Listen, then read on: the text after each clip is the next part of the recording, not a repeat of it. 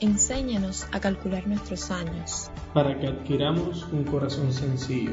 Mientras te preparas para la misa, el Señor se acerca, te encuentra, se pone delante de ti y con sus manos en tus oídos te dice, Efetá.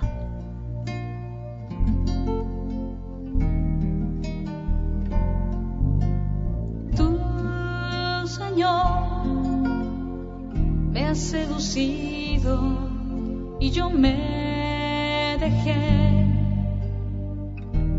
Me has forzado y has sido más fuerte, más fuerte que yo. Pero ve, Señor, ahora soy motivo de risa. Todo el día se burlan de mí porque yo me he enamorado de ti. Tú me has seducido, Señor,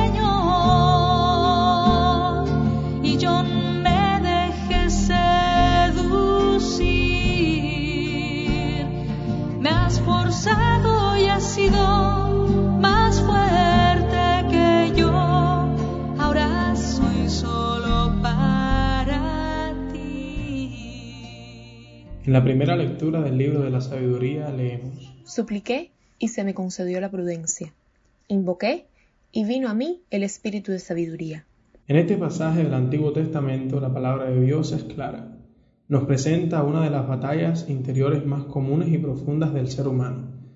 Escoger por un lado la riqueza y el poder y por otro la sabiduría que procede de Dios o a Dios mismo como único Señor. El escritor sagrado no deja lugar a la duda o a la opinión, sino que tiene la certeza de poner a Dios y su sabiduría divina como la única opción válida, como el único camino posible a transitar. Lamentablemente no siempre se tiene la claridad y la certeza para escoger a Dios, sino que deslumbrados por el brillo de las riquezas y la falsa seguridad del poder, mezclado siempre con alguna cuota de soberbia, elegimos buscarnos a nosotros mismos y a nuestra sabiduría terrena, poniendo nuestra vida en un terreno de arena movediza que tarde o temprano acabará por hundirnos en el lodo. Te invito a que durante esta semana te muestres atento a todas las riquezas que apartan tu corazón de Jesús, que estés atento a todas las seguridades y certezas que no están acordes con la que el propio Dios nos muestra en su palabra, y así comenzar a descubrir nuestro rumbo a ser perfectos como nuestro Padre es perfecto.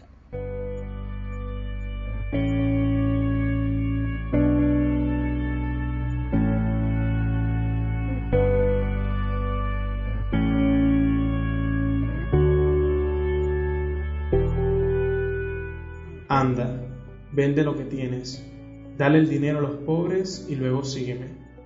Qué difícil es entrar en el reino de los cielos a los que ponen su confianza en el dinero.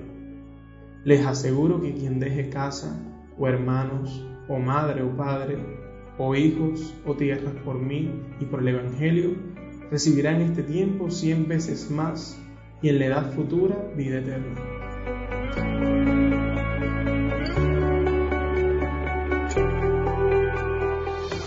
La avaricia hace mucho más difícil la entrada al reino de Dios, no por las riquezas en sí mismas, sino al convertirse en una idolatría.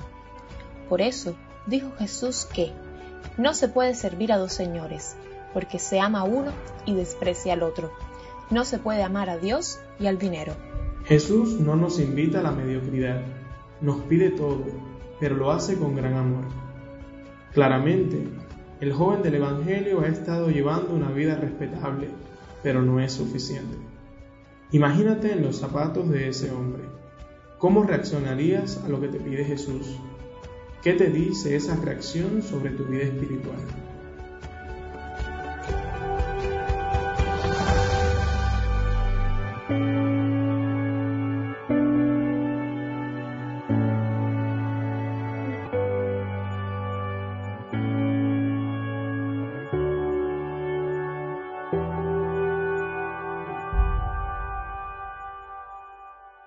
Jesús, mirándolo, lo amó. Imagínate a ti mismo, siendo objeto de esa mirada amorosa. Ahora, en su compañía, medita sobre aquello que el Señor te está pidiendo y te cuesta entregar.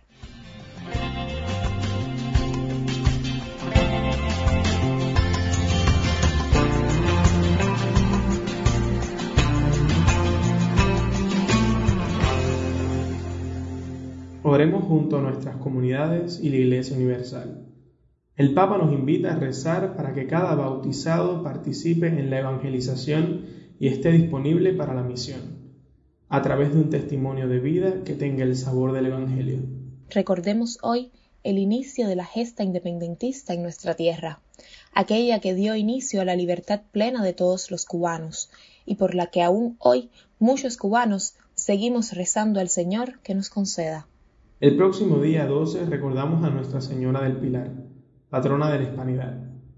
Pidamos por todos los que compartimos esa herencia cultural común, para que la fe cristiana siga siendo motor impulsor en todas nuestras naciones.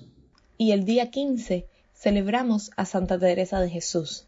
Pidamos por las comunidades carmelitas presentes en Cuba, para que, a imagen de Santa Teresa, busquen y promuevan en los demás el crecimiento espiritual.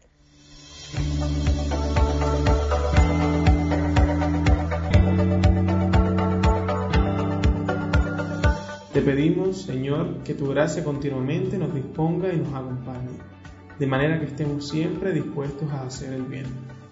Por nuestro Señor Jesucristo, tu Hijo, que vive y reina contigo en la unidad del Espíritu Santo, y es Dios por los siglos de los siglos. Amén.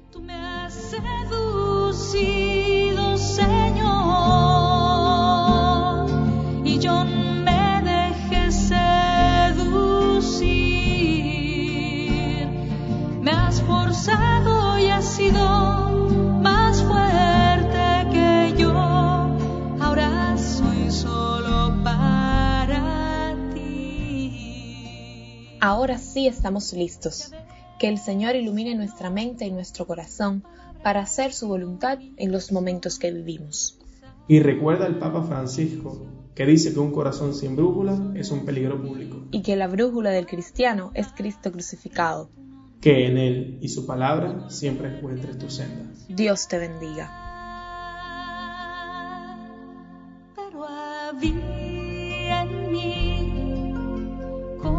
fuego ardiente en mi corazón,